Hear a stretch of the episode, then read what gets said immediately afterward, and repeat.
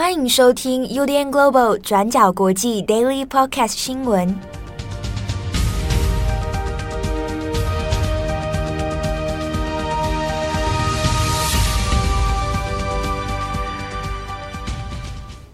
Hello，大家好，欢迎收听 UDN Global 转角国际 Daily Podcast 新闻。我是编辑七号，我是编辑木仪。今天是二零二三年一月三十号，星期一，大年初九。对啊，讲大年初九就会觉得好像也有一种还在过年假。没错啊，在这边跟大家拜一个晚年，大家新年快乐啊！但今天是一个 快乐的开工日，快乐的开工日，嗯，太快了，我迫不及待要上班。嗯哼，对，因为我已经太久没上班了。各位听友，你们知道吗？七号今天开会的第一句话就是。在日本怎么可以这么开心啊？怎么那么爽？对啊，我已经从日本回来了，嗯，非常的可惜啊。为了维持我在日本的那个情调跟那个气氛，嗯，所以我外套还穿着日本的带回来的外套，对，仿佛啊自己还在东京啊。整件外套上面都是兔子，其实蛮可爱的，真的超可爱。嗯，好，关于日本的话题，我们放在最后。那今天。这个一月三十号啊，星期一的 Daily Podcast 新闻，我们会更新三则新闻哦。首先，第一条，我们来看一下耶路撒冷的枪击案。好，一月二十七号星期五发生了一起枪击案，那地点是在东耶路撒冷尼夫雅可夫大道旁边的一座犹太教堂外面。晚上八点十五分左右，有一位二十一岁的巴勒斯坦枪手，他当场开枪袭击民众，造成七个人死亡，三个人受伤。那枪手在犯案之后当场搭车逃离现场，那接着在跟警察的枪战里面被击毙。那这位枪手的家人随后也到场，有初步表示说，他的祖父在二十五年前曾经被一位以色列人杀害，但是这起枪击案的犯案动机目前还不明朗。那针对这起事件呢，巴勒斯坦的激进组织也称赞了这次的枪击哦，但是并没有说自己跟事件是不是有关联。那另外，在加萨地区的巴勒斯坦社区里面，也传出了庆祝这场袭击事件的汽车喇叭声，还有一些枪声。那以色列警方有表示说，目前已经逮捕跟枪击相关的四十二个人。但值得注意的是，发生枪击的这一天，一月二十七号，是悼念纳粹大屠杀受害者的纪念日。当时也有很多信众在教堂共度安息日。那因为发生的时间点相当的敏感，所以更加引起了国际社会的谴责，包含美国白宫、还有英国、法国跟欧盟的驻以色列大使，以及联合国秘书长也都公开谴责了这场恐怖枪击哦。那接下来在隔一天，一月二十八号的星期六，同样在东耶路撒冷也发生了另一起的枪击哦。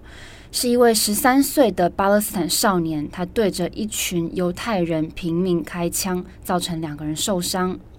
那这位枪手当场有被逮捕了，目前正在医院接受治疗哦。那虽然目前没有死亡的消息传出来，但是受伤的两位受害者目前的情况是相当危急的。那我们可以看到，以巴地区的局势在近期有加剧的情形哦。像是上个星期四，一月二十六号早上时间，以色列就对被占领的约旦河西岸进行了突袭。那攻击的地点是杰宁市的一个难民营，造成九位巴勒斯坦人死亡。那死者是包含两位平民，其中一位是一名六十一岁的女性。那另外七位是巴勒斯坦的武装分子。那以色列的军方就宣称说，这次的行动是对伊斯兰圣战组织发起的预防性打击。那对很多以色列来说，这场枪击事件可能也会让他们想到一九八七年到一九九三年的第一次巴勒斯坦大起义，还有二零零零年到二零零五年的阿克萨群众起义，也是我们说的第二次巴勒斯坦大起义。那在第二次巴勒斯坦大起义当中，就有至少一千位的以色列人，还有三千五百位的巴勒斯坦人丧命。那再加上这几天连续发生了巴勒斯坦人犯下的枪击案，所以以色列总理纳坦雅胡他就承诺说会很快的做出强烈的回应。除了会在被占领的约旦河西岸提高驻兵的人数之外，也批准了多项的措施，包括要方便以色列公民来持枪，还有剥夺袭击者家人的居住权，还有社会保障等等。好，下一则我们来更新一下美国田纳西州孟菲斯的警察啊，那因为过度的执法，然后呢导致一名黑人死亡的一个新闻哦。那后续我们再来更新一下目前的进度。那整个事件呢，被害者是非裔的男性哦，那二十九岁的泰尔尼古拉斯，那他是在一月七号的时候。当时他是驾车哦，自己开车要返回家里的途中，那中途被五个警察呢就半路拦下来说他是危险驾驶。好，那在过程里面就强行拉出了尼古拉斯。啊，中间呢，尼古拉斯先前有说他并没有犯下什么错误啊。那在这中间里面，警察的执法过程哦，有点过度的使用暴力。那在后来的影像记录里面呢，就发现。他们对尼古拉斯使用的这个暴力行动了，那有点过度执法啊，那强行的殴打他，啊围殴他，最后尼古拉斯送到医院里面，是在一月十号的时候就不治身亡。那这个事件后来呢，因为随着影片在上个礼拜的公开，那其实引发了美国社群里面非常大的争议跟讨论哦。那其其一呢，当然是因为又联想到了过去几年当中啊，一直。还没有彻底解决跟改善的问题哦，就是针对非裔族群的警察暴力问题。那另一方面呢，也讨论的是这五个警察本身自己也是非裔啊，也是黑人，所以在解读上面其实有非常多复杂的面向哦，包括说黑人的警察那怎么样会对一个非裔的男性哦，那采取了这种过度暴力的行动。那之中讨论里面也有讲到说，呃。当他穿上警察制服之后，好，那在欠缺训练哦、欠缺有效的规范之下，很有可能就会对一般的民众使用这样子过度的武力。好，那相关的事件呢，因为引发了后续很多民众的抗议跟示威行动。上周的时候，美国总统拜登也有出面哦，那呼吁大家冷静。那同时呢，因为也担心说会不会像之前弗洛伊德案件一样，那延烧成全美的啊，又新一波的抗议。好那现在相关的案件里面也还在审理当中，这五名警察呢已经被革职了，而且接下来要面临的是刑事犯罪的这个控诉哦，包括有谋杀罪啊、过度执法啊等等。那另一方面呢，是现阶段其实相关的抗议哦还有在零星的发生，但也同时呢在讨论的是先前讲到的这个弗洛伊德法案啊，那先前因为弗洛伊德的事件。那后续又推了一个弗洛伊德的警察公益法案，有的翻译成弗洛伊德警务公正法案。啊，它这两个法案的名称不一定。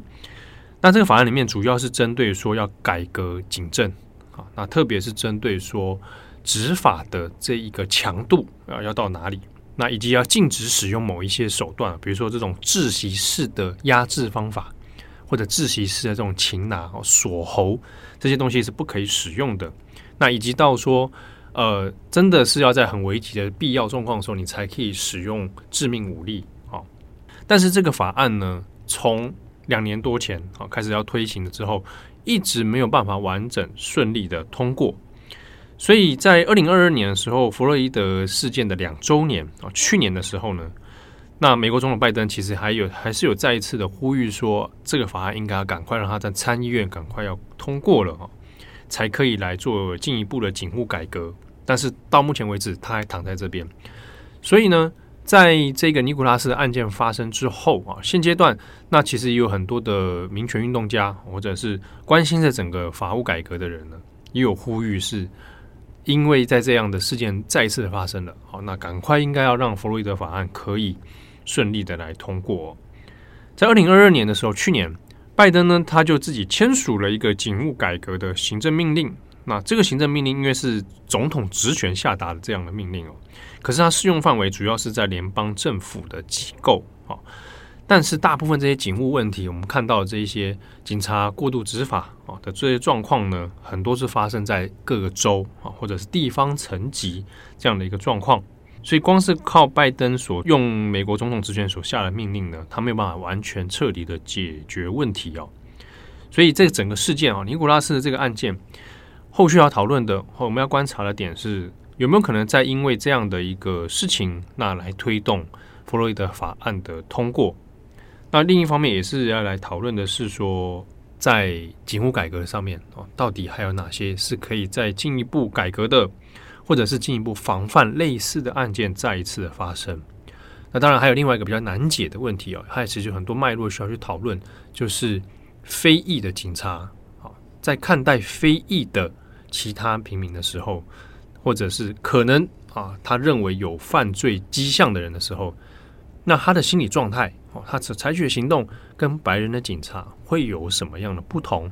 还是说，当穿上警察制服之后，不管你是哪一个族裔啊，你都有可能做出类似的行为？好。那以上这是相关事件的进度更新。好，那我们最后一则来看看捷克。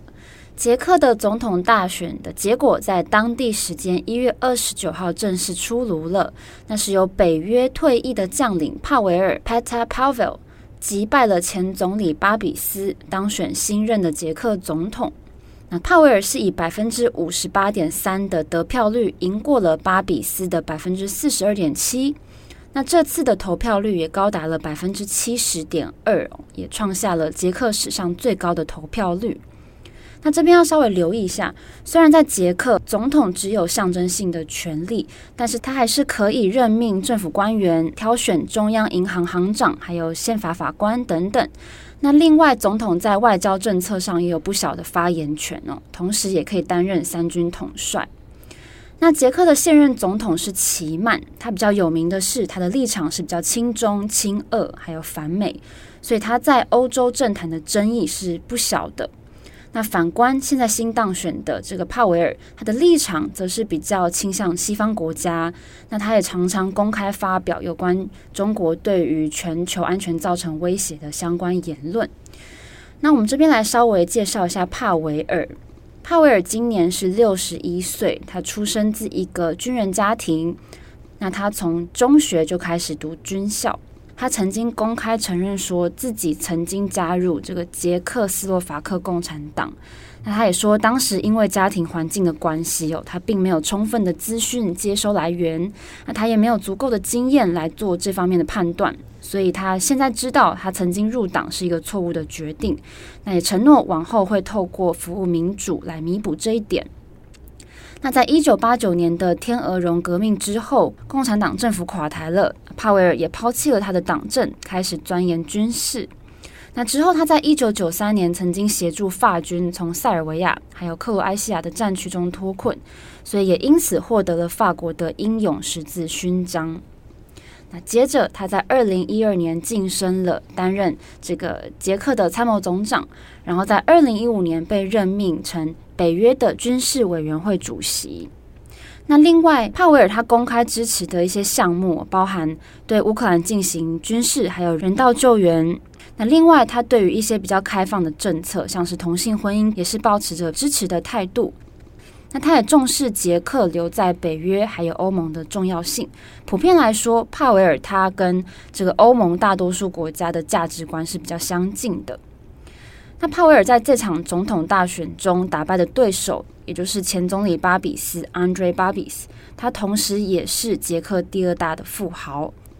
那如果要跟这个齐曼哦，已经担任十年的这个总统齐曼来比的话，巴比斯跟帕维尔两个人其实都是比较倾向西方的，但是帕维尔他尤其主张对中国还有俄罗斯的强硬态度，再加上巴比斯他曾经在竞选的后期哦，很直的说，未来如果波兰跟波罗的海三国遭受到攻击，他不会派兵来支援，所以这番言论其实也引起了很大的争议。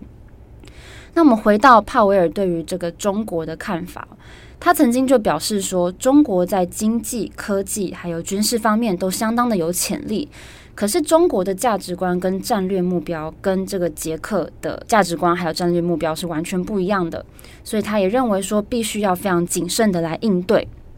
那他也强调说，捷克跟中国的贸易方面关系其实并没有紧密到需要调整目前的对外方针。那接下来，帕维尔即将在今年三月正式的就任了。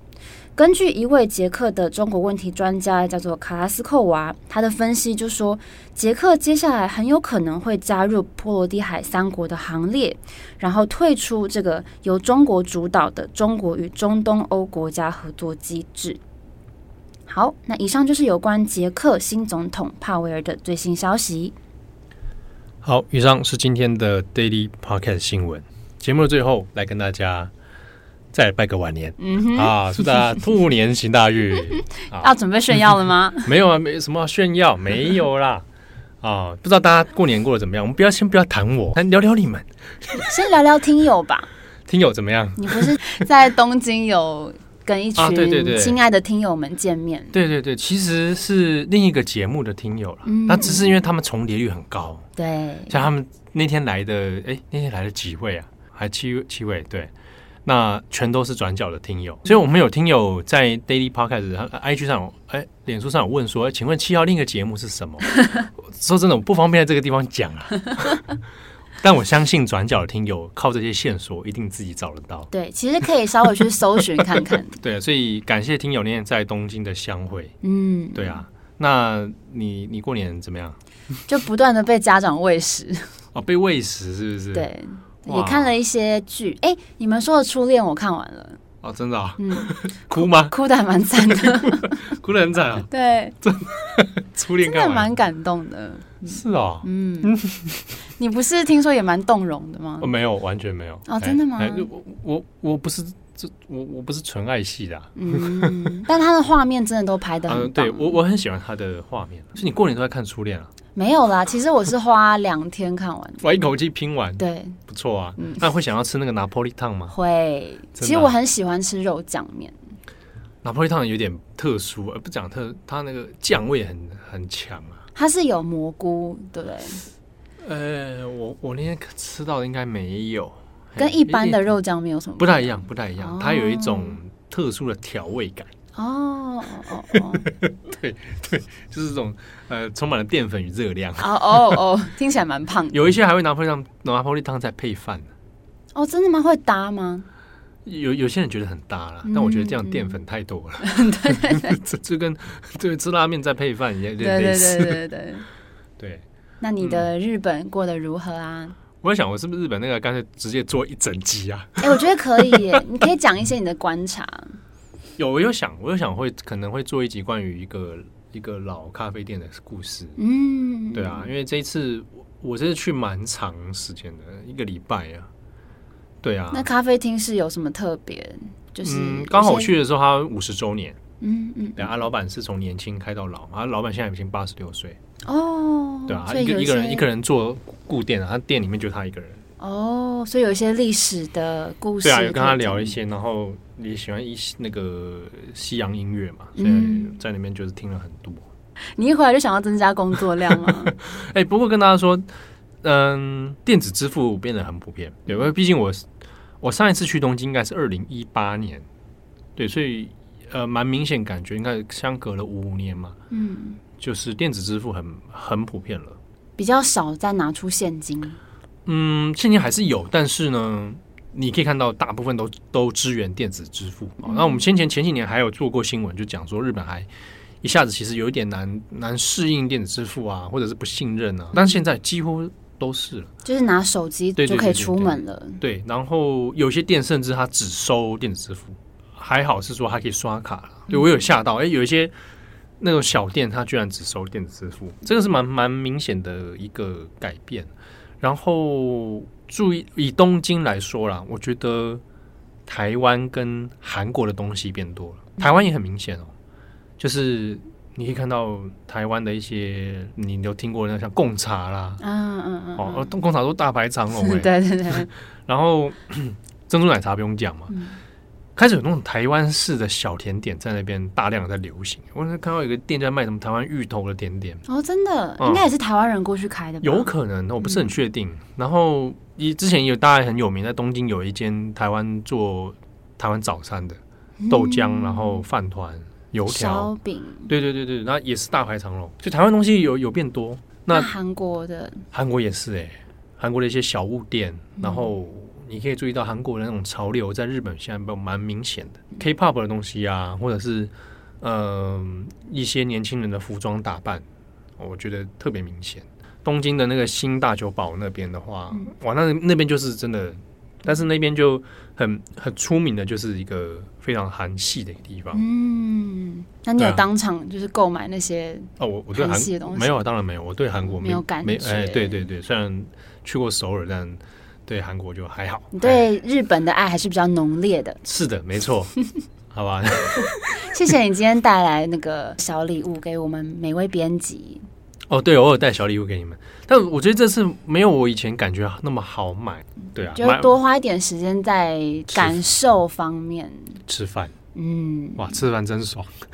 然后听友们，这个七号到日本的第一天就拍了很大的生蚝的照片给我，然后我们都还在上班啊，对耶，对，啊啊对耶，第一天你们还在上班哦，我在那边哈、啊、大哥真好，我们都在私下咒骂你，啊，好好愉快哦。好，这个有机会啊，再来跟大家分享啊。好，不知道大家的新年过得怎么样？就是也欢迎跟我们来分享，比如说有没有什么难忘的经验啊？对啊，难忘的回忆啊，有吗？新年会有吗？就体重增加吧，十天就增加，这因为这次过放了蛮长的，嗯嗯嗯，对啊，所以不晓得大家怎么样来度过这段期间，比如说。还大家是不是还在持续关注国际新闻呢？哦，这是一定要的。